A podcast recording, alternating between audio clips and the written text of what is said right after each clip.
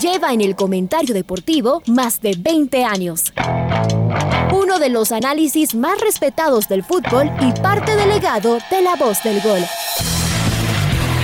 La red presenta. Garnica el que inspiró hoy a Cristian Valencia que saltó en el área chica y le empujó con la fuerza de los 45 mil tricolores. Fútbol Radio con Julio Lazo. Un espacio para analizar y discutir del fútbol que más nos gusta. Viejas recetas del fútbol para nuevas alegrías en el Atahualpa. Se saca además de encima el fantasma este celeste. Bueno, se acabó nomás del recuerdo del 2009 con el doctor Julio Lazo y los periodistas de Jornadas Deportivas, Alfonso Lazo Ayala, Patricio Javier Díaz y Luis Quirós. La red. Bienvenidos. Amigos, ¿qué tal? Buenos días. Eh, una segunda fecha eh, intensa del campeonato ecuatoriano de fútbol, ¿no? Eh, ¿Cuál es la explicación por la cual unos equipos llegan mejor mejor aceitados, aceitados que otros, ¿no? Em, ¿Por qué eh, Barcelona, por qué Melec da la sensación de que llegan eh, mejor, que llegan sólidos y eso se empieza a reflejar en la tabla? En la tabla de posiciones y por qué a otros les cuesta. Seguramente eh, el principal, los principales ejemplos son Liga y, e incluso en otro, en otro nivel el, el Independiente el Independiente del, eh, del Valle. Pero, eh, pero esto es así, ¿no? Eh, hay un tema de, confianza.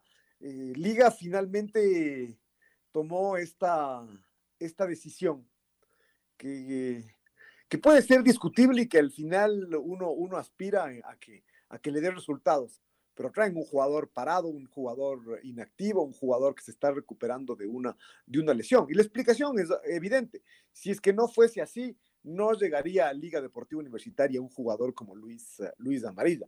El tema es si es que, si es que Liga se puede dar ese lujo de, esperar, si, eh, si no era mejor contratar un jugador que, tenga seguramente menos, menos cartel, pero que pueda jugar desde el, desde el principio.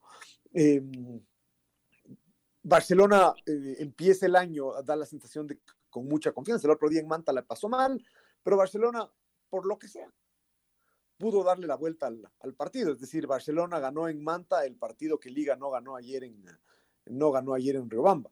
Eh, eh, y, ya contra el técnico, a pesar de que fue un partido, no sé si luchado es la palabra, pero Barcelona no sacó diferencias. Ah, grandes demasiado temprano y después en realidad la goleada se concretó en los últimos, en los últimos minutos, pero eh, el tema es que consigue esos resultados. Barcelona tiene esta, esta confianza que dan ah, los, los resultados, viene con la confianza del, del, campeón. Evidentemente Barcelona, la forma en que ganó el campeonato lo, lo, ha llenado de, de, confianza, de seguridad, de que eso es lo que genera que incluso cuando uno no juega, no juega tan bien, pueda eh, pueda ganar.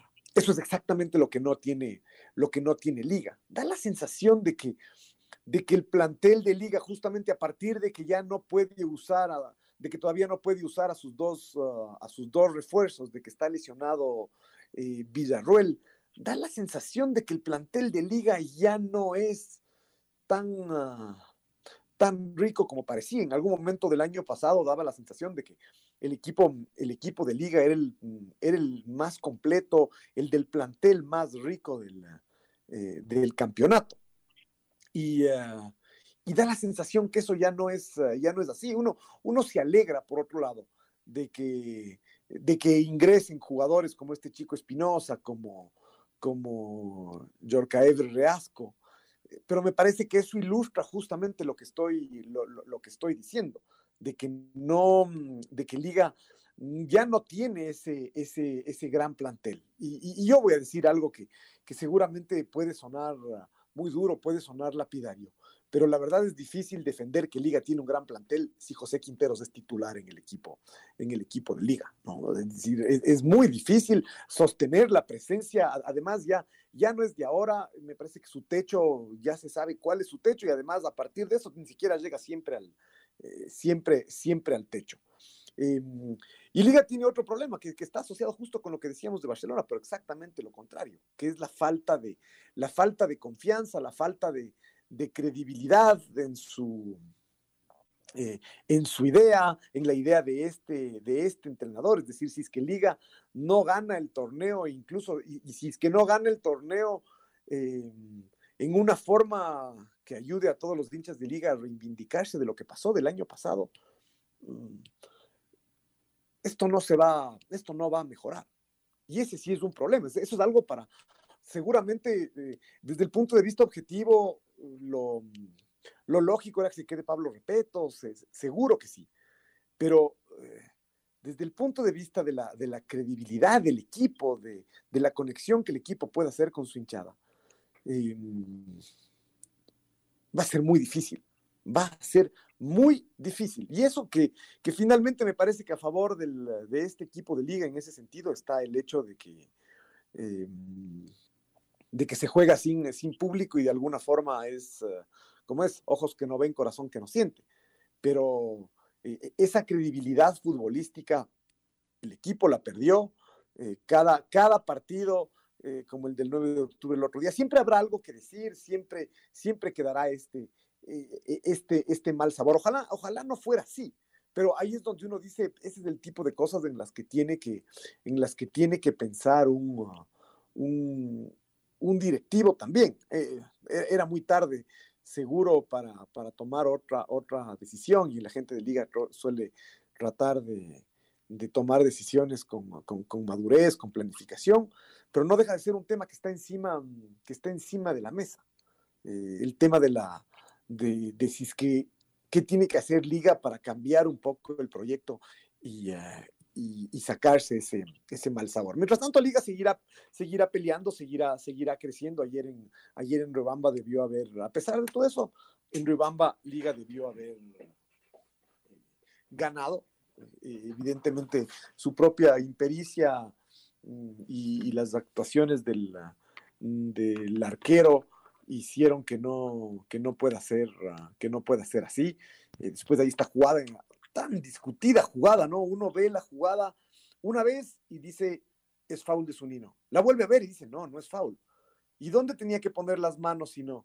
Y, José Francisco Ceballos, eh, José Gabriel Ceballos, cuando se topa con Zunino, eh, Zunino realmente lo, lo, interrumpe o más bien ya está cayendo y hasta de alguna forma casi casi que lo amortigua y lo ayuda, lo ayuda a caer qué difícil jugada. Hay, hay, un, hay un hecho que, que me parece que, que, de todas formas, yo pienso que no era foul. ¿no? E, e, es, es difícil no, no cobrar foul por esta sensación de, de, que siempre hay que proteger al arquero, pero la regla habla de proteger al arquero, de que el arquero no hay como tocarlo en el área chica, y esto ya no era en el, en el, en el, área, en el área chica. Pero, pero bueno, son, son de esas jugadas, además no deja de ser discutible, es decir, lo, lo malo es que mm, lo que está detrás es un gol y por lo tanto los... los Pero tres... queda otra jugada, Julio, antes también, ese penal al Choclo Quintero, ese agarrón que hay de Gabriel Corozo también. Esa también es otra tiempo, jugada así tiempo. discutida. A mí ese, ese en cambio me parece que, aunque al final se ve que el, la mano está como atrapada entre el brazo del jugador del Olmedo. Pero los dos es como que vienen friccionando, ¿no es cierto? Entonces, claro, quedarse con esa última cosa es como, bueno, pero entonces hubieran pitado lo, de, lo, lo que, lo que pasó es que hay un, un segundo hay antes. A mí también me parece que más que Gabriel Corozo tener atrapada la mano de José Quintero, es que José Quintero mete la mano para, para alejarlo a, Gabriel Corozo. No deja de ser discutible porque estaban forcejeando. El tema es la falta de criterio. A Laucas le pitaron un penal el otro día que uno dice, sí, penal es. Pero se pitan todos esos penales en esos, en, esos forcejeos. Eh, ese es el tema, que, que, uno se queda con esta sensación de que, de que no siempre de que no siempre es, eh, es, es así, que, que, no en todas las circunstancias se juzga de la misma, eh, de la misma forma. Pero bueno, el tema es que Liga, que Liga no, no consiguió ganar, de todas formas eh, empató. A mí hay algo que, que, en la crisis que viven varios equipos, y seguramente el principal de ellos es el, es el Olmedo de Riobamba, en esta crisis que, que, que, se vive, a, ver, a, mí no deja de sorprenderme a veces los... Uh, los planteles que han llegado a armar los, los equipos, que son planteles eh, que están para, no para pelear el campeonato, pero para complicarle la vida a cualquiera con algunos buenos, eh, algunos buenos jugadores, ¿no? Es decir, uno, uno ve en la plantilla del Olmedo a, a, Jaime Lloví, uno lo ve a Jordan, a Jordan Rezabala, el mismo José Gabriel, José Gabriel Ceballos, que si sigue tapando así, prontísimo va a estar peleando un, un sitio en la, en la selección. Y, eh, y, así con varios de los, uh, de, los, de los equipos del torneo, no, o sea, si es que no, mm, em, si es que no se jugar este campeonato financiero, que obviamente se tiene que jugar y se tiene que jugar con, todas las reglas de, de juego. Em, uno dice futbolísticamente, la mayor parte de equipos, por no decir todos, eh, están para, para darle pelea a, cualquiera. Después habrá que ver si, si, es que, si es que se van cayendo, si es que sostienen eh, anímicamente, si, si es que estos jugadores que son refuerzos uh, eh, lo hacen bien, pero, pero hay varios equipos que, que, están ahí, o sea, que tienen eh, estas figuras, repito, un jugador como José Angulo en el Manta, si es que empieza a hacer un gol por partido, como, como lo viene haciendo, bueno, el, el, Manta seguramente ese es el tipo de cosas que, que no solo le ayudan a salvar la categoría, sino, o sea, un jugador que en los 30 partidos llega a marcar 20, 22 goles, a uno lo mete a pelear eh, ya no solo a salvar la categoría, sino que se pone a pelear una, una posición en las, en las copas. Esto va a y además, ahí yo, también metería a estos jugadores que no conocemos y que empiezan a aparecer en unos equipos y en otros, porque claro, hay muchos nombres eh, nuevos de jugadores extranjeros. Mm, voy a tirar uno también. Este Gerardo Martínez del Manta, que se mandó un golazo de tiro libre el otro día. Entonces, eh, eh, claro, hay varios nombres nuevos y hay que ver cuáles terminan explotando, cuáles caen bien en nuestro fútbol, cuáles se acomodan en la altura y a nivel del, eh, y a nivel del mar. Y me parece que eso en general le hace bien a, nuestro, a nuestro campeonato, es decir, tener al revés también, otras figuras. Los que uno no conoce y que, por ejemplo, no digo que sea un mal jugador, pero a, Previtali, el jugador del, del Independiente, Aarón Rodríguez del Marcará les llevó a pasear en el, primer gol del Macará. O sea, fue una cosa muy llamativa. Y uno dice, o sea, sí, pero. Jugada puntual, probablemente, pero, pero asimismo habrá eh, jugadores. O sea, lo que pasa es que el Independiente tiene la vara alta, ¿no? Entonces usted dice, llega el Independiente, veamos, ojalá logre marcar diferencia. El tema es que eh, yo no me voy a quedar con, con, jugadas puntuales. Habrá que seguir viendo cómo estos, estos jugadores, unos y otros, se van, eh, se van adaptando. Yo más bien me quedo solo con lo de los nombres nuevos, estos que, que destacan, y habrá la posibilidad de ver si los otros también destacan eh, o no, o simplemente se van. Y, y, en ese sentido, yo ni siquiera me refería a los, a, los jugadores desconocidos, porque ahí más bien abro un signo de interrogación. Me refiero a los jugadores, eh, em, a los jugadores conocidos, ¿no? Em, Em, como, como Jaime Lloví, como, como, José, como José Angulo, eh, así hay, hay, varios, habrá unos que les vaya mejor, mejor que otros, como por ejemplo eh, un jugador conocido es este chico venezolano que, que, volvió a traer el, el Mushugruna y que tiene muchísima calidad, que es eh, Jacobo Cufati. ¿No? A, ese tipo de jugadores me refiero, no, no tanto a estos, a estos nuevos que, que, siempre son una apuesta y donde, como siempre, eh, habrá uno, habrá uno bueno de cada, de cada cinco ah. y habrá uno estrella de cada cien, el, el Manu Baldo en el Guayaquil City. Por, por, ejemplo, no, no, todo ese tipo de, a esos jugadores me, me, me refiero, ¿no? O sea, porque los nuevos ya sabemos, o sea, cada mil jugadores hay un Ángel Lisiardi o un Ariel, un Ariel Graciani. Claro. Y, ahí en este caso también, Julio, eh, los jugadores que se reinventan. O sea, cambian de camiseta y hay jugadores que a los que les va muy bien y hay otros de los que les va muy mal. Por ejemplo, eh, ¿qué será de Marcos Coicedo en el, en el Guayaquil City? ¿Cómo le terminará de ir? En el primer partido le fue bien, en el Real no tanto. Después de unos años no tan buenos en Liga, en Barcelona incluso tampoco. Entonces dice, pero el otro día, en cambio, con Macara brilló. Entonces dice, ¿se reinventan? ¿Qué será, no? Cambio de camiseta, cambio de aires.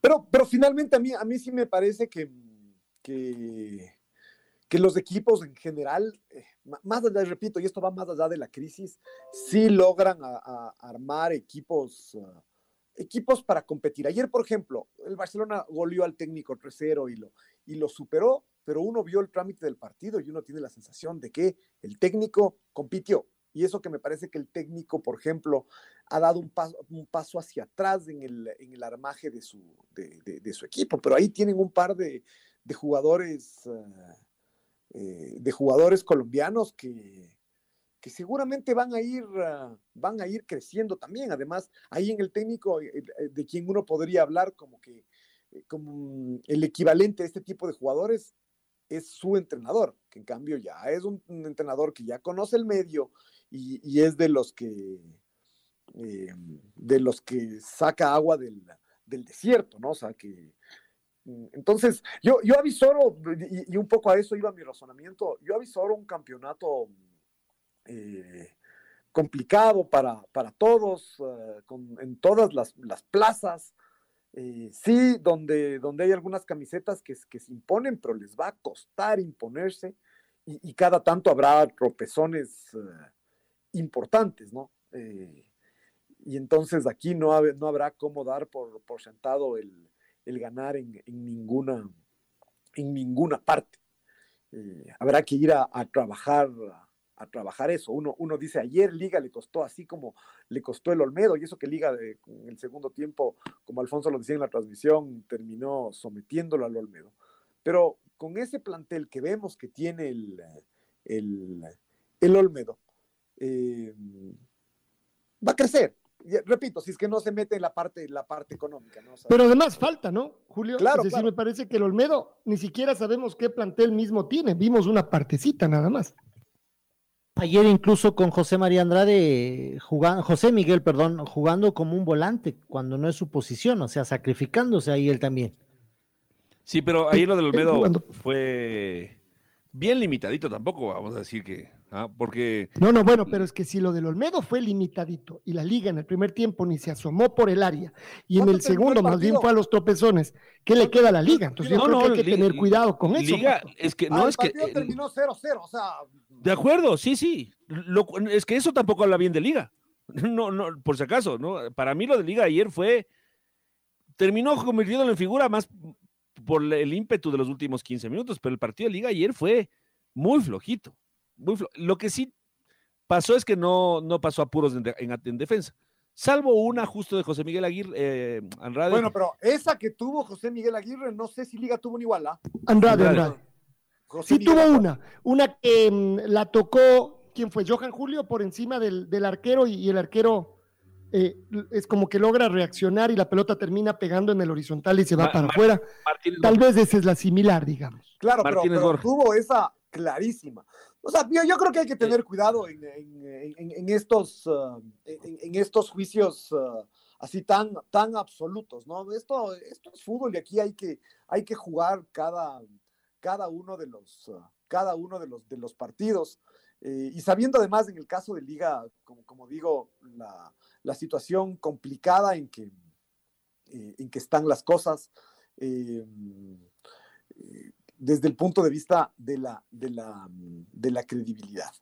Em, después, la, me parece que el que está, en, eh, el que está mm, ya complicado a estas alturas es el Independiente. Y por otro lado, aquí es donde no entiendo la famosa, el otro día ya conversábamos de esto, ¿no? Yo, yo ya ofrecí desempolvar ahí unos, unos libritos que teníamos de la Federación Ecuatoriana de Tenis de Mesa. Pero ¿Cómo es posible que, que, que, si supuestamente se hace un calendario con todas las, hasta con, uh, eh, con nuevas tecnologías, resulte que yo nunca había visto eso, que un equipo empiece jugando sus dos primeros partidos de visitante? Como empezó. Y los dos de local, o los dos de locales, como le pasó a la Católica. Correcto. Entonces ahí es donde uno dice, qué absurdo, o sea, qué mal hecho. O sea, porque eh, si en la séptima fecha uno juega dos partidos seguidos de local o de visitante, ok, pero no en la primera y la, y la, y la segunda, ¿no? Además, teniendo en cuenta este tema de que eh, desde el año pasado se hace en el campeonato ecuatoriano, se otorgan premios eh, por primera vez en la historia, se otorgan premios por una, sola, una sola ronda. Aquí en el fútbol ecuatoriano siempre los premios se han otorgado cuando se jugaban partidos de ida y vuelta. Y desde el año pasado se otorgan premios por una sola, eh, por una sola ronda. Y eso puede marcar una gran diferencia, porque si hay 16 equipos, se juegan 15, 15 mm, partidos, al menos eh, hay un partido de diferencia entre los locales y visitantes. Hay unos que juegan 8 de local y otros que juegan 8 de, 8 de visitante.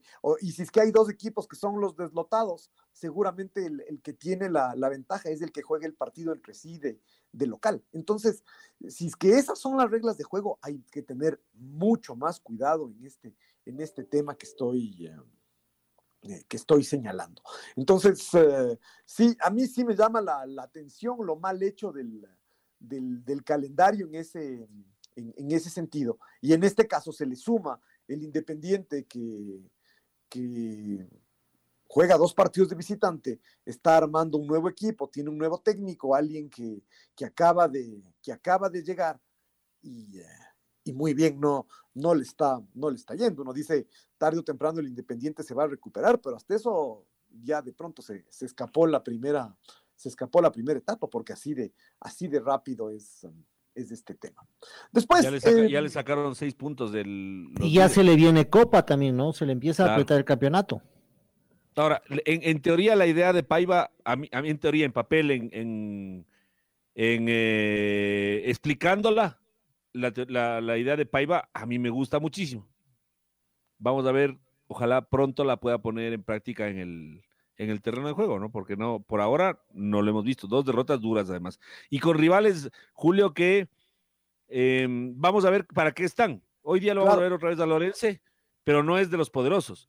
Y el Macarel Rodía con el, con el Guayaquil City en Guayaquil demostró que también tiene sus inconvenientes. O sea, no, no perdió con dos, con dos equipos eh, pesados. Hay, hay muchos equipos, ¿no? Además, eh, como digo, además muchos que pueden, eh, que pueden complicar a, cualquiera. El, Guayaquil City, por ejemplo, demostró estas dos caras. es curioso porque el, técnico Gavilanes se caracteriza más bien por ser mm, muy conservador. Y el tema es que este, esta vez da la sensación de que armó un equipo muy poderoso de la mitad de la cancha para adelante eh, y, es muy frágil de la mitad de la cancha para, eh, atrás.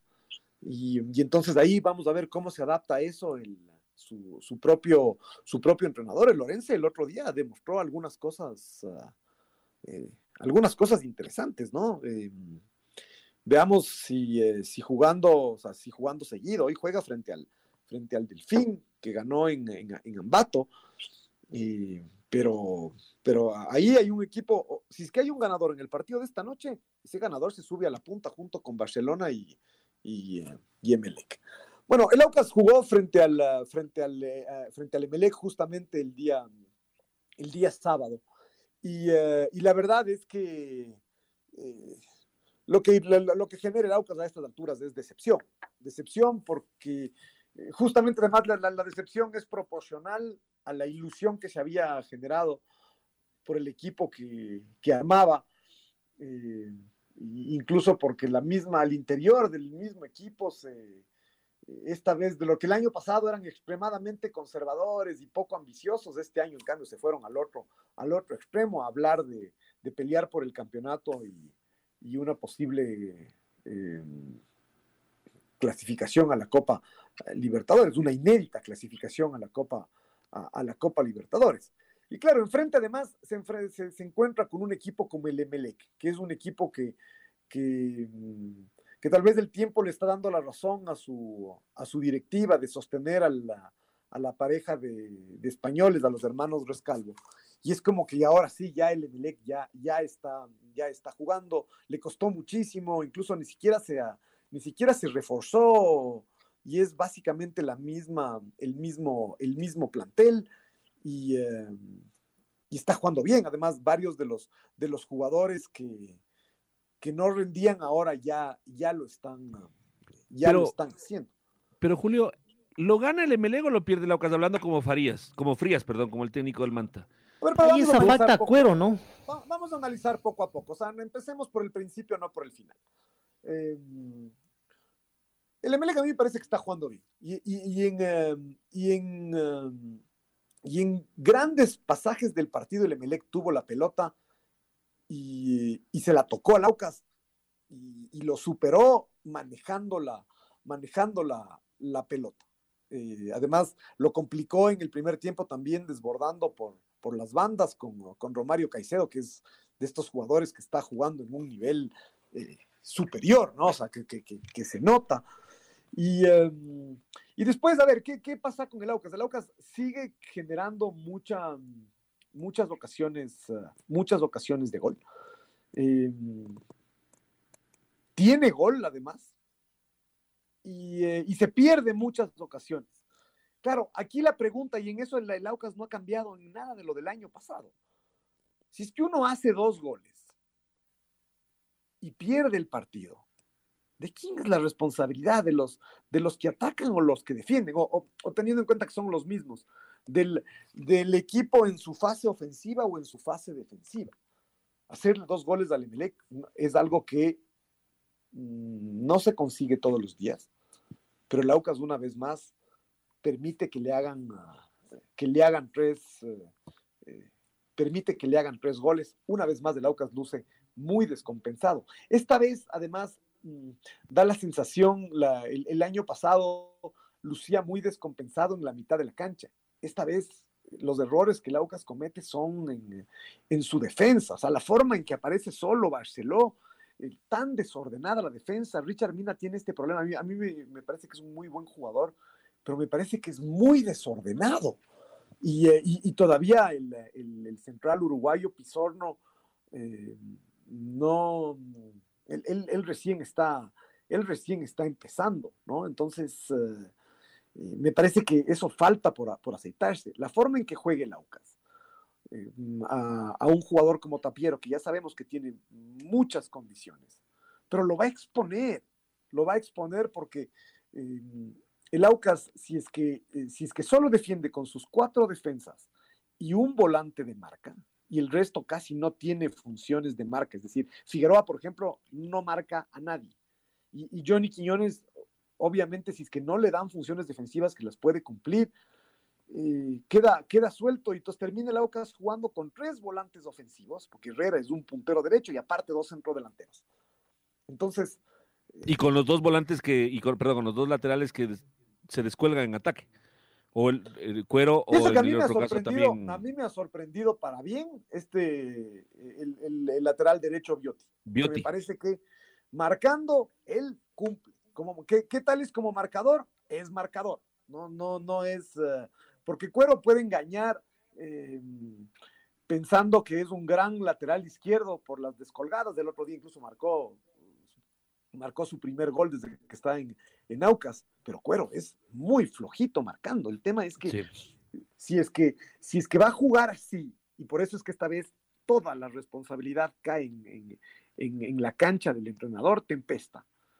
Si es que va a jugar así, el Aucas, el tipo de, eh, de centrales y de defensas con los que debería jugar son de un perfil, primero, de estos infalibles, ¿no? O sea, de, los que no se equivocan nunca, pero además, sobre todo, rápidos.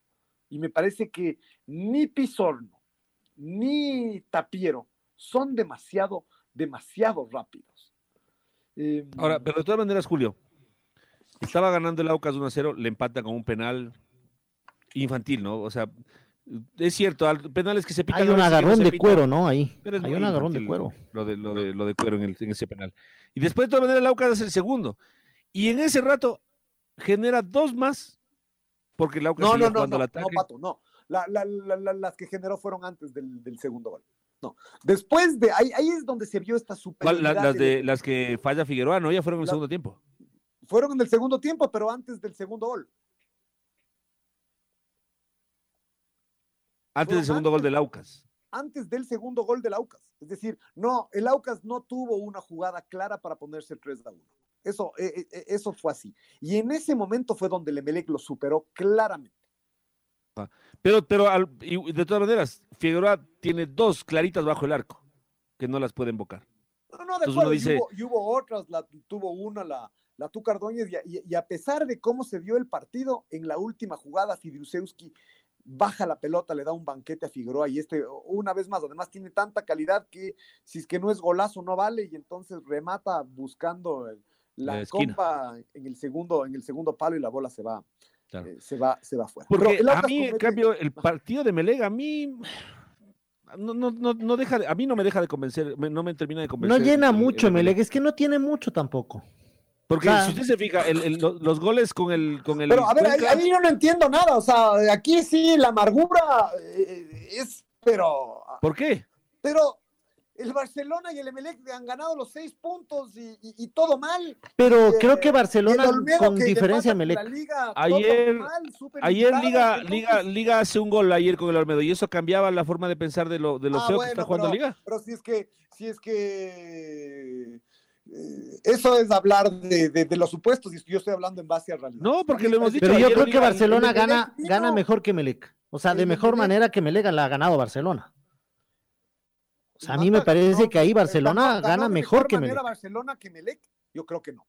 Yo creo que ayer, ayer, ayer ganó Gusto y goleó. que es un equipo recién ascendido, fue a, ganarle Barcelona perdiendo y con y gracias a un regalo del arquero le dio un giro, casi como le dio pero... Melega, aprovechando ah, una falla también del Aucas. Melega, en cambio, vino a jugar contra el Aucas, que estaba tan bien armado y que, y que a pesar de que el Aucas le, le, mm, se le adelantó dos veces en el marcador, además hay que, hay que reconocerle al Emelec que la fortaleza anímica, el Aucas le estaba ganando 2-0, dos veces. De acuerdo, no, no, eso, yo también, igual, igual, que, igual que el Manta, igual que yo me voy a meter a decir que el, que el Emelec es un equipo bravo, ya lo vio el año pasado. El año pasado peleó la etapa hasta, el final.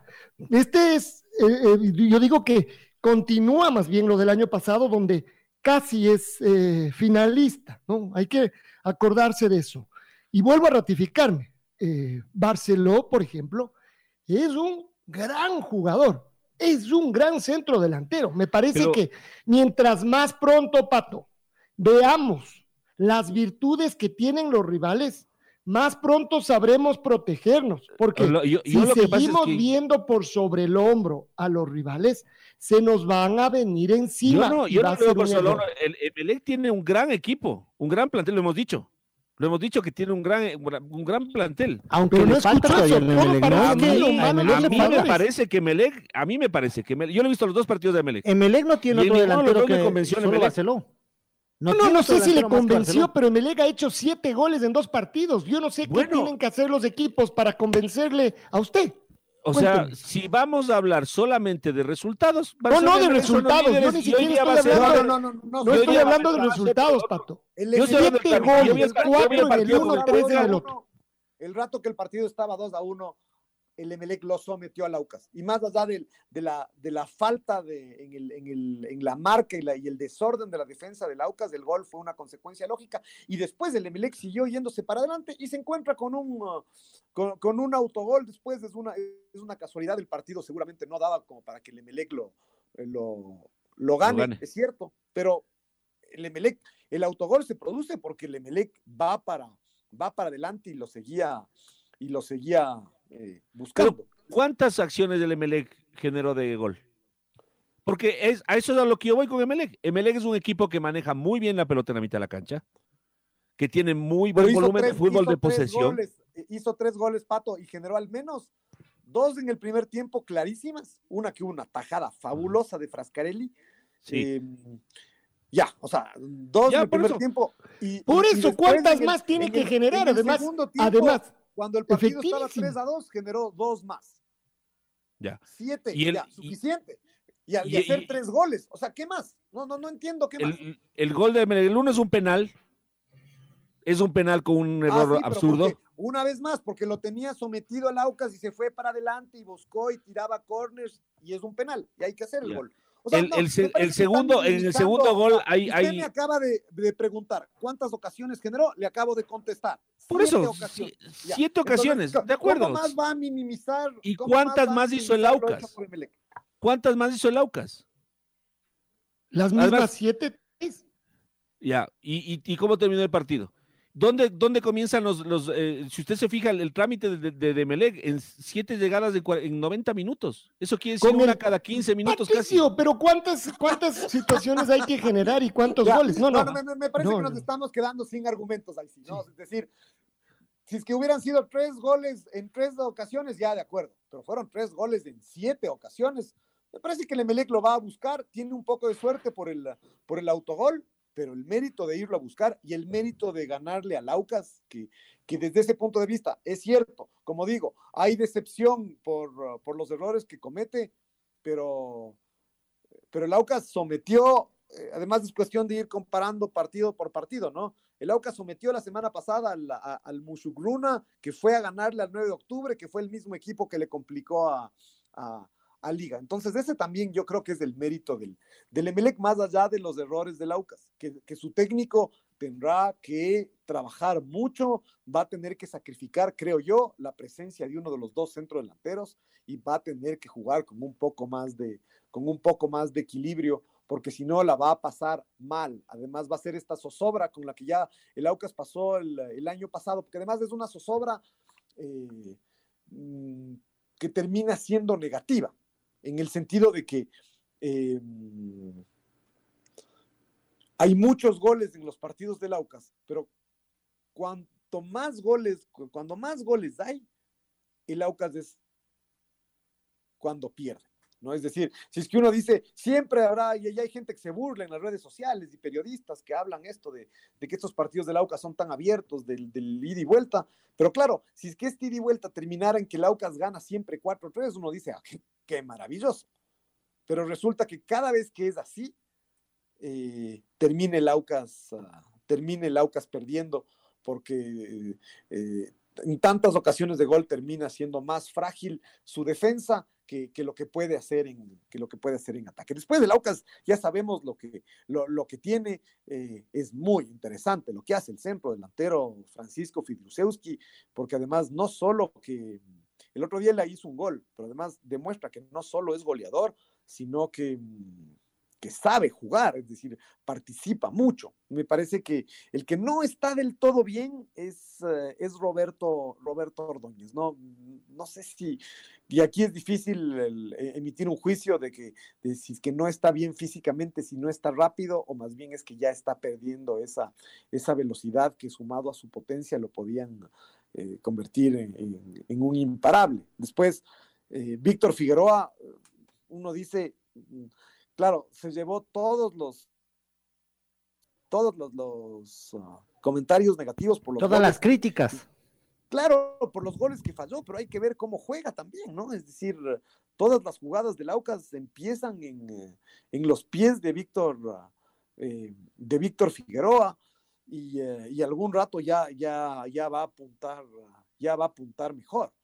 Em, el, que sí me parece que comete un error que, no es justificable, pero bajo ningún punto de vista es del arquero Frascarelli.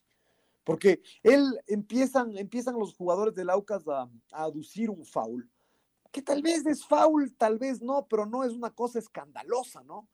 Eh, además, a mí me da la sensación de que incluso, ¿por qué lo toca el jugador de Meleca a Cuero, porque Cuero es como que, mm, para hablar como se habla en el barrio, porque Cuero es como que le quiere meter la pata. Y entonces Cuero levanta la, eh, la punta de su zapato y ahí lo toca el jugador de, de claro, como, como está la punta frágil, eh, lo, lo derriba a Cuero, pero no sé si es que llega a haber falta. Y entonces en una jugada, sí, porque si a uno le hacen un gol con un uh, penal eh, dos metros adelantado y faltan 30 eh, segundos, ok, dile todo al árbitro, que el árbitro se, eh, se coma toda la furia, pero si hay una jugada de estas que termina además en un autogol, faltan todavía 15 minutos. El arquero de Laucas no puede ser tan irresponsable de hacerse, de hacerse expulsar, ya ni siquiera con relación al partido del sábado, sino con relación a los dos próximos, a los dos próximos partidos donde el Aucas tiene que jugar dos partidos de visitante en la costa. Tiene que jugar primero contra el y después contra el Manta. Y entonces ahí es donde, donde un poco lo mismo que decíamos del Independiente, ¿no? O sea, esto acaba de comenzar, pero rápidamente queda muy comprometido entre, entre haber perdido un partido ya de local y tener estas dos, estas dos visitas teniendo al, arquero, al arquero titular expulsado. Así que el Aucas tiene, tiene con qué, pero tiene que darle la vuelta para, para ir armando un equipo que, que, sea sólido, que sea confiable en defensa. Eso el Aucas hoy por hoy no es. Me parece que le falta en su, en su plantilla, le falta un volante de marca más o abiertamente que, que Johnny Quiñones juegue de volante de marca. Eh, pero, pero así como está, el Aucas la va a pasar mal una vez más y será lo mismo que el año, que el año pasado. Y si, y si que encima pierde los partidos cuando son así, esto le irá quitando, eh, le irá quitando confianza con el, con el transcurrir de las, de las fechas. Después hay algo que es apremiante también para otro de los equipos de acá, y es lo de la Universidad Católica. Hay que, eh, de todas maneras, establecerla salvedad de que estuvo con, suplentes, prácticamente todo el equipo fue de, suplentes, y aunque ganaba 3 a 0, sí, por tres eh, regalos del arquero rival, pero ganaba el partido, y después no fue capaz de, aguantarlo, ¿no? Eh, los goles que le hacen, además, sí, con problemas en la saga, otra vez, con una saga improvisada, pero veremos si esto no le termina de molestar para el partido de mañana, porque finalmente suma dos golpes duros, en, en poquitos días. Y es del plantel, más allá de que son otros jugadores. La derrota frente a Liverpool en Montevideo, que fue increíble, por cómo se dio en el último minuto por un grave error. Y este empate también increíble en, eh, el cierre del partido en el campeonato. Veremos si más bien de aquí es que la Universidad Católica logra eh, recomponerse, a ver, a ver, levantar anímicamente y salir a buscar el partido de mañana. No no la tiene complicada como la tuvo el año anterior. Alfonso, perdón, pero hizo tres goles la Católica. Y le marcaron tres también. El Emelec hizo tres y solo le marcaron dos. No, no, pero lo que pasa es que aquí estamos hablando de. perdón. Aquí hemos estado hablando de marcar goles. No solo, no solo de marcar goles. Yo no he estado hablando solo de marcar goles, pero me preguntaba, además, ganar los partidos. Si la Católica hace cuatro y gana cuatro a tres, seguramente que destacábamos lo que hizo la Católica entonces, eh, en poder adelante. Entonces no solamente hablamos de, hacer goles ni de ganar, sino de, del análisis general del partido. Católica estaba ganando 3 a 0 y yo le aseguro que era un partido fatal de la Católica. Bueno, otra vez, eso está muy bien. Y si terminaba ganando 3 a 0, y si terminaba ganando 3 a 0, Alfonso. A ver, pero comparemos, ya, ya que vamos a comparar, comparemos. Es decir, yo creo que solo, solamente hablando de la fortaleza anímica de lo que implica estar dos veces abajo en el estadio del Aucas y, eh, y empatar y después ganarlo, eso ya marca una diferencia abismal con un equipo que gana 3 a 0 y se deja empatar de local y por el Manta. Entonces, Fatal lo de la Católica. Fatal. Sí, lo de Católica el otro día fue terrible. Ahí es uno pone en perspectiva y, eh, y, entonces sí, marcaron la misma cantidad de goles, pero a eso hay que sumarle otros elementos del juego, del juego también. Porque Católica el otro día con el Manta, y Lucho estábamos ahí, decíamos, está ganando Católica por tres errores de piedra porque el equipo como tal no funcionaba. Era un equipo suplente, de acuerdo, pero no funcionaba. Y el Manta en el primer tiempo, ah, se acercó alguna cosa, pero el Manta en el primer tiempo estaba perdido. Entonces, eran dos cosas. Católica que no jugaba bien y el Manta que no estaba eh, enchufado por, por todos los problemas que había pasado. Piedra, además, habiendo hecho estos tres errores terribles. En la segunda parte, el Manta reacciona. el Frías dice que les dijo a los muchachos, bueno, no sé si logremos empatar, pero dejemos otra imagen. Vamos muchachos a jugar, ya está perdido el partido, vamos a jugar, a tratar de ver qué se puede sacar y el Manta se saca la presión de esos tres goles en el segundo tiempo, ahí sí, como solo le decía Alfonso que decíamos en el barrio, como si estuviéramos 0-0 muchachos, y como, y así salió el Manta, y le hizo uno, y le hizo dos, y le hizo tres, y la Católica durante todo ese tiempo nunca reaccionó. Eh, fue, fue muy pobre lo de Universidad Católica, incluso con los titulares, mejoró un poco el equipo con los titulares, pero ya la cosa venía mal. Ya, ya había, mm, eh, justo se habían marcado los goles del empate, el segundo gol, Lucho, usted tenía la, teoría que yo también comparto de que justo se hacen los cambios y que la Católica queda media descompensada en el momento de hacer los cambios. No sé si se distraen un poco las marcas de los jugadores que salen con los que llegan y llega el segundo tanto, pero fue muy flojo lo de la Universidad Católica el otro día. En cambio, con los titulares en Montevideo fue muy bueno. 30 minutos, 40 minutos tal vez. Luego fue perdiendo la pelota. Algo que a la Católica le cuesta muchísimo, Julio Lucho, porque Católica está diseñada para tener el balón. El rato que le quitan la pelota a la Católica, le cuesta.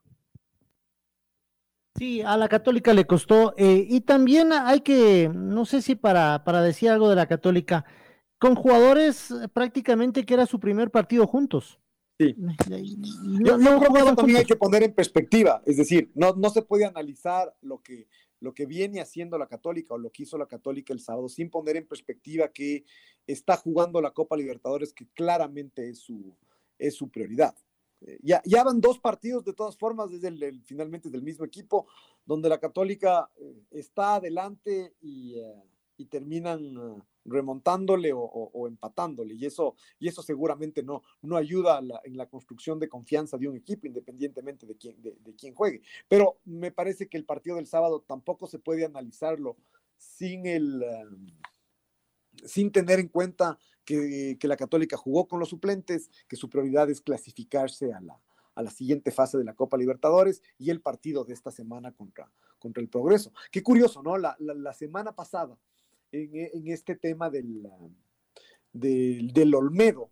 Em, siempre, siempre uno se queda con la sensación de que el gran beneficiado fue la Católica, es decir, esos tres puntos, si después del Olmedo, cada punto que gane el Olmedo, alguien podrá lamentarse, ah, pero a la Católica le regalaron, le regalaron tres puntos. Y, eh, y resulta que, que, a la Católica me parece que hoy por hoy también le hubiera, le hubiera sentado bien jugar ese partido del fin de semana, del fin de semana anterior que no, que no, pudo, que no pudo jugar. Pero, repito, para mí la católica en el, en el campeonato el análisis no deja de ser incompleto porque la prioridad de la católica es jugar la Copa Libertadores y, a partir de ahí veremos si es que se clasifica o no se clasifica, veremos qué, qué hará en el campeonato. Eh, ayer, ayer Ayer eh, comentaban ustedes en, una de las transmisiones justamente este, este tema de que eh, habrá que ver si es que la católica juega, eh, si es que la católica clasifica, será totalmente distinta la formación que usará en el partido frente a Liga. Y, un poco depende, de, depende de eso, depende de eso también. Segunda fecha del fútbol ecuatoriano, ya estamos eh, eh, inmiscuidos, por decirlo así, mi querido Lucho y Julio, en estas eh, polémicas, ¿no? Que deja, que deja el fútbol con distintos puntos de vista y con equipos que eh, van pintando un poquito, al menos el inicio de su carrera, Julio, de su carrera, no, de su, de su año.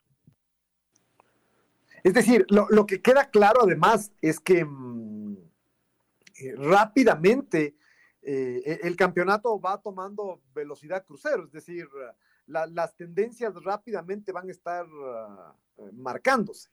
Esto de que Barcelona y Emelec hayan ganado sus dos, ah, sus dos primeros uh, partidos, esto que el Independiente haya perdido sus dos primeros partidos, los equipos en cambio, los que una sí y una, y una no, ya, ya empieza ya empieza a, ser definitivo y repito, ahí es donde, donde vuelve a estar en perspectiva el hecho de que es un campeonato muy corto, que es un campeonato que tal vez el año pasado no dimensionamos lo que era, porque todo estuvo condicionado por la pandemia. Entonces, la velocidad con la que después se, se jugó y lo rápido que se, que se definió, tal vez lo, lo, asociamos al, al, hecho de que tenía que ver con, con el calendario y con la pandemia, pero este año sí vamos a dimensionar, eh, ya jugando domingo a domingo, o sea, jugando normalmente, que de todas formas es un campeonato muy cortito, y que en apenas 15 fechas ya se reparten premios grandes, ¿no? Es decir, eh, el que gane este,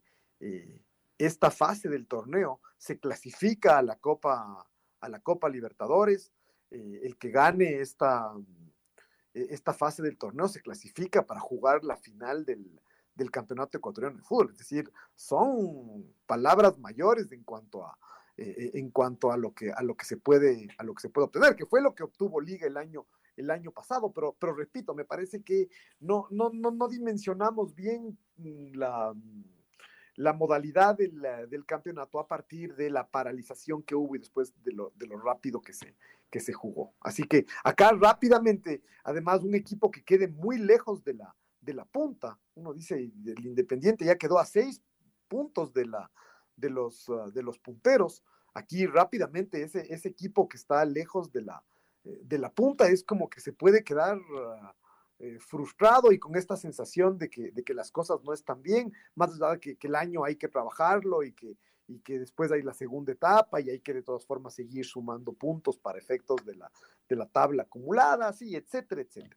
Pero eh, el campeonato se empieza a definir rápido y, y eso yo creo que queda, que queda en, en, evidencia con, uh, con, las cosas, que, con las reacciones, ¿no? Que, que van generando lo que, lo que cada uno de los equipos va, va haciendo. Por eso Ahora, Julio, hay Volví, quería volver un poquito sobre el, plantel de Liga Deportiva Universitaria, y es porque me quedo dando vueltas. No sé si no es tan rico como el del año anterior, porque usted se fija, las tuvo dos salidas básicamente el plantel. Sornosa y Aguirre. Y llegaron Caprof. Y Marcos Caicedo. Y, ah, perdón, sí, y Marcos Caicedo. Y Edison Vega, pero Edison Vega el año anterior fue actor de recontra reparto, jugó un ratito en un par de partidos nada más. Lo que pasa es que en este momento Liga tiene muchas ausencias. O sea, si usted suma la del Cunti Caicedo, la de Villarroel. Pero no han sido titulares, pues el Cunti no ha sido titular. Villarroel sí. No, no, para, para sumar el. Para, Pero, para por ejemplo, ahí, ahí da la todo, es una cuestión de perspectiva, creo yo. Y es que sí, uno puede comparar nombre por nombre y, no necesariamente es tan distinto. Eh, alguien como Sornosa no ha llegado al plantel, porque a mí me da la sensación que, que Caprof, él más bien por características, y, y, esto hablo desde el desconocimiento, eh, es más un sustituto de Marcos Caicedo que de, que de Sornosa. Entonces, Sornosa no ha sido, no ha sido reemplazado. Eh, después está lo de Rodrigo Aguirre, que, no es poca cosa. Me parece que, que, Rodrigo Aguirre era un peso pesado en el, en el, plantel. Es decir, más allá que en el, en el transcurso del año Martínez Borja fue figura y le ganó el puesto. Tenerlo a Rodrigo Aguirre, eh, no, no, no, digo que, hizo un gran año y, que lo justificó, pero era, le, daba, le daba peso a ese, a ese plantel. Entonces, ah, ahí es donde, donde uno sí, sí se queda con esta sensación. Después, claro, está Villa, Villarreal está, eh, está lesionado, pero, pero repito, o sea, eh, el, el, Choclo Quinteros eh, es titular, en, es titular en liga y liga recurre a dos jugadores de la, de la cantera. bueno, lo del Choclo se explica porque su niño estaba lesionado, ¿no? Yo la verdad es que yo suponíamos que no iba a jugar. Lucho Quiroz durante toda la semana dijo, no, va a ir y está en duda de que sea titular, incluso si no jugaría en el segundo tiempo. Y en efecto jugó pese a que había un diagnóstico de un esguince. Pero ahí el titular sería Zunino. Entonces ahí tenemos otra razón por otro jugador que, está actuando en condición de, titular. Entonces.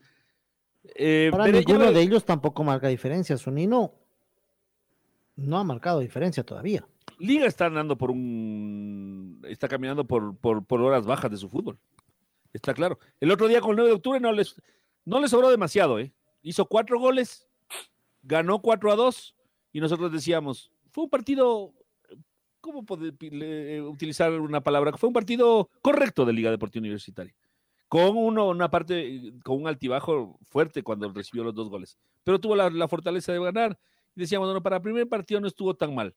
Ayer cuando ya necesitaba un poquito más de precisión, cuando ya necesitaba un poquito más de creación, de, de volumen ofensivo, ayer ya no se le vio también a Liga Deportiva Universitaria, con un equipo que se le encerró mucho más en, eh, atrás y que, y que, le cerró todos los espacios. Y eso que a mí me da la, a mí me da la sensación de que, por ejemplo, quien no, quien no está, quien no está del todo bien y que, y que es otro de los que seguramente está muy gol, que le va a costar mucho recuperarse anímicamente es Martínez, eh, es Martínez Borja. Eh, y claro, la confianza es algo que se va que se va generando y hay que irlo, y hay que irlo revalidando.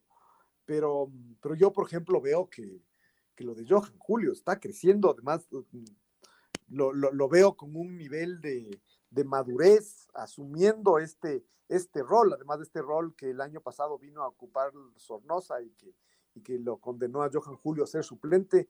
Eh, asumiendo ese rol Johan Julio, al menos en, la, en, el protagonismo. Después se puede, se puede equivocar. Otro que anda muy bien y que realmente eh, es difícil. Eh, es difícil pensar cuál va a ser el techo, es Adolfo, es Adolfo Muñoz. Es de, lo mejor en Liga el otro día, ¿no?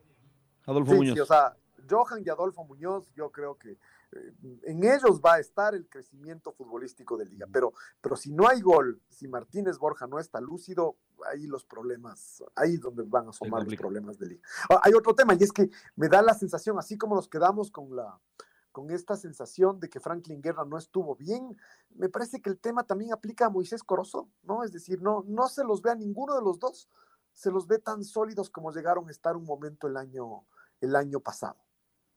Y, claro, a esto se suma el hecho de que, de que mm, Pedro Pablo y, Cruz tampoco, mm, tampoco están en un nivel para ser, para ser figuras. La defensa de liga termina siendo una defensa así eh, bastante normalita, ¿no? sin, sin, que marque, sin que marque diferencias. Ayer y, les llega poco. ¿ah? Hizo una de esas atajadas de arquero de equipo grande. O sea, una tuvo el Olmedo, pero fue un mano a mano y Gavarini lo apretó al chico del, Olmedo y, resolvió la jugada. Porque además, eh, Julio, le, atacan poco a Liga. O sea, Liga el nivel de fútbol de Liga, tanto con el, con el Olmedo, fue muy superior, tuvo mucho más la pelota. No le atacan demasiado, pero a mí me queda la sensación también de que es por ahora todavía poco confiable la defensa de Liga Deportiva. Con buenos jugadores como tiene. Dentro de lo Sí, pero, pero da la sensación que ninguno de ellos en un gran momento. No, o sea, Cruz directamente muy flojito. Perlaza, para mí Perlaza no, no, cumple. No, pero no está marcando una diferencia como marcaba Perlaza.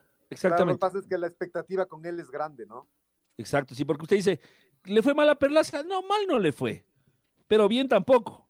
Entonces, eh, en, defensa más o menos y en ataque intentando, pero ganando una. ¿Cuántas pelotas ganó Perlaza eh, intentando hacer la suya? ¿Cuántas intenta primero y después? Ayer Gabriel Corozo estuvo atento ahí. Ayer Gabriel Corozo lo tuvo ahí marcándole algo, algo le salió unos centros, pero no, es, no, no centros tan efectivos. Hicieron buena dupla ahí con, con José María Andrade, con José Miguel Andrade. Oye, le, hemos dicho de todo, José Miguel Aguirre, José María Andrade. le hemos dicho todo a Andrade, que ayer hizo un muy buen partido. Eh, a, mí, me gusta mucho, eh, aquí entre paréntesis tal vez, está creciendo y se le ve todavía pollito y medio eh, tímido todavía en la mitad de la cancha, pero qué buenas lechuras tiene este muchacho Espinosa. Con las tres o cuatro pelotas que toca por partido, me dice, qué buen, qué buen jugador tiene Liga ahí para prospecto, ¿no? Evidentemente, para prospecto, para seguir dando lo, que pasa es que Liga, Liga no suele ser un equipo donde hay muchas oportunidades para ese tipo de jugadores.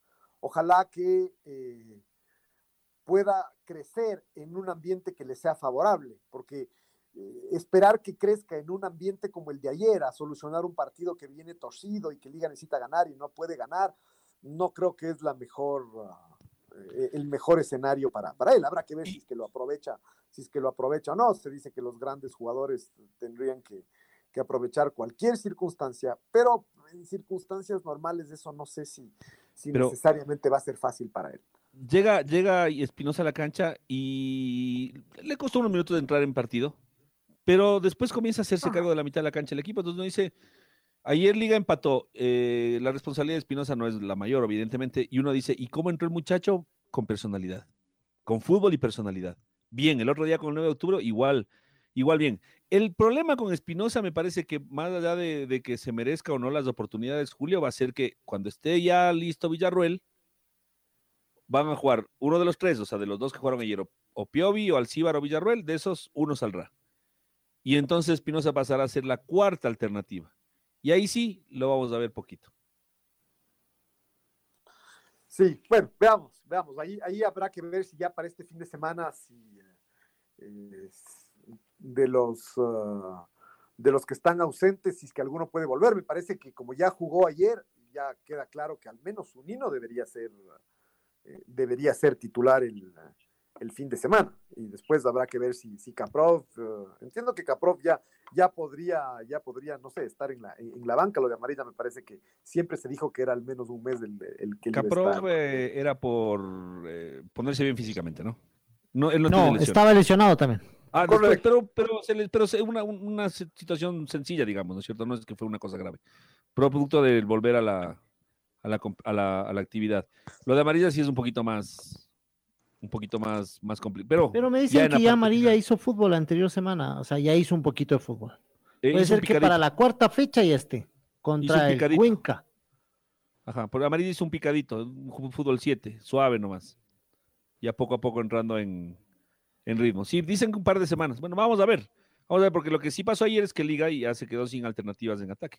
Y si, es, si a eso le suman que usted lo pone a biliarse, y biliarse es, un galimatías biliarse. Uno no sabe si biliarse va a ser el, eh, ¿cómo se llama? la solución o si va a entrar en el mismo ritmo de sus compañeros. Bueno, pero la, verdad es que en, liga eh, no, no me parece que, eh, es decir, de las 20 veces que ha entrado, 18 ha entrado mal y dos ha sido solución, es decir, muy pocas veces ha estado, ha estado bien. Sí, sí, sí, no, rara vez, alguna vez, alguna vez incluso marcando mucha diferencia, pero de esas poquitas, poquitas, poquitas veces. Dos o tres veces y después muy pobre lo de lo de lo de Billy en, en, liga, es decir, no no es un cambio confiable y eso se demostró en las en las finales, por ejemplo, o sea, donde el mismo técnico le demostró que no que no confiaba, que no confiaba en él. Entonces, bueno, vamos a ver cómo, cómo Liga puede irse poco a poco. Y, y Julio, lo que, lo que usted dice, yo lo vengo sosteniendo desde, desde, desde el inicio de año. Qué duro va a ser el año para Liga Deportiva Universitaria. Ganó el 9 de octubre, sin muchas luces, pero ganó. No sirvió. Empató con el Olmedo, bueno, un empate con el Olmedo y, peor todavía en las circunstancias actuales. Eh, igual no iba a servir, pero peor. Si usted llega a perder, perderá contra nadie. Si gana, no le gana a nadie y Liga Deportiva Universitaria, en este año me parece que con un grupo de hinchas las va a tener siempre para... Lo que pasa es que si así nada más, nada les calza a los hinchas de liga, imagínese cómo perdió el campeonato el anterior año y hace dos años. Y hace dos. Y eso, la gente de liga está muy molesta. Por eso, por eso, por eso ahí, es donde uno dice, claro, repito, no había tiempo y, las finales además son así, todo o nada. Pero... Eh, pero aquí hay que reconstruir la credibilidad y lamentablemente yo, yo no estoy promoviendo que, tiene que irse Pablo Repeto sí o sí, pero mientras no haya esa, esa oxigenación, va a ser muy difícil que vuelva esa, esa credibilidad. Es decir, así Pablo Repeto gane, él va, gane el campeonato, él va a estar marcado por, por lo que pasó el año anterior. Uno dice, hay dos formas en que, en que podría y, no sé si estoy exagerando, pero, pero creo que no.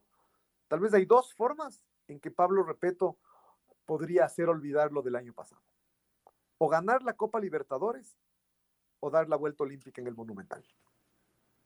Cualquier, otra Cosa, cualquier otra cosa va a parecer poco y entonces eh, lo uno, es decir, ganar en el Monumental es algo posible, pero también dependerá de las circunstancias del, del campeonato. Eh, ganar la Copa Libertadores es algo, es una tarea muy difícil. Entonces, ahí es donde esta estabilidad que la directiva del Liga ha querido para, para su equipo entra en entredicho. Ahí es donde el fútbol es tan distinto de las actividades empresariales, porque un resultado puede cambiar absolutamente todo. Lo mismo aplica con Martínez Borja. Fue el mejor jugador de Liga del año pasado y un error que él cometió termina siendo magnificado y uno lo ve jugar a Martínez Borja y es un jugador. Ahora no está en racha, ¿no? ¿Se acuerdan el otro año, Julio y Pato? Todas las que tocaba iban adentro, hasta los rebotes. Hoy no entra nada. No, ahora dos en el primer tiempo que le pegó horrible. Son las rachas. Y en el segundo tiempo, cuando le pega más o menos bien, bueno, le pega bien. Una definición esa de zurda, además, bañándole al arquero. ¡pac! Justo el arquero logra manotear la pelota y la pelota pega en el, en el poste. Y sí, sí es cierto, se le ve sin confianza a, Martínez Borja. Vamos a ver cómo, lo, cómo Liga logra además, no tiene mucho más, o sea, no, no, para, por lo menos para jugar contra Católica, no tiene mucho más de lo que ya vimos el otro día. Entonces, ¿cómo, cómo mejorar? Ya es un tema netamente de funcionamiento.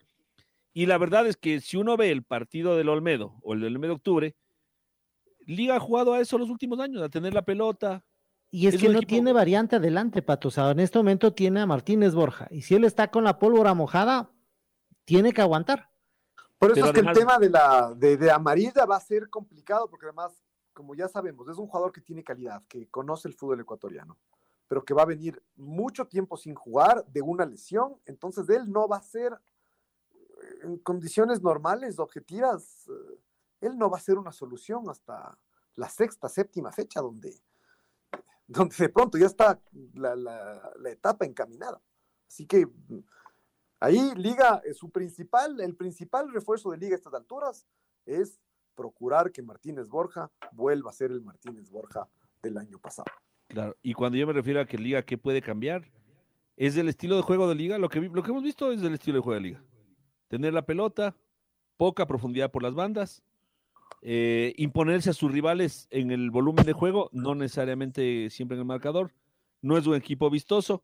Si usted ve el partido del Olmedo del, martes, podemos, del domingo, perdón, podemos comparar con muchos partidos de, de esta época de repeto. Le faltó la contundencia.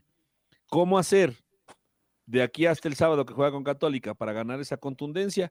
Además, si Católica pone el equipo titular es otra cosa, ¿no? Católica es un equipo bravo.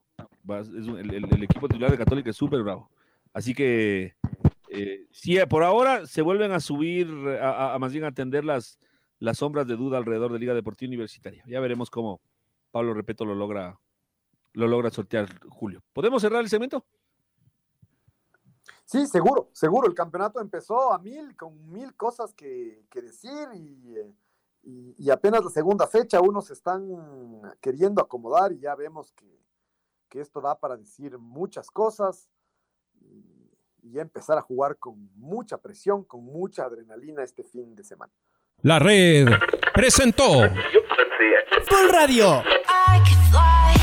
Un momento donde el análisis deportivo es protagonista junto a Julio Lazo y los periodistas de la red. Quédate conectado con nosotros en las redes de la red. Síguenos como arroba la red Ecuador y no te pierdas los detalles del deporte minuto a minuto. Escúchanos en vivo en TuneIn y en los 102.1 FM en Quito.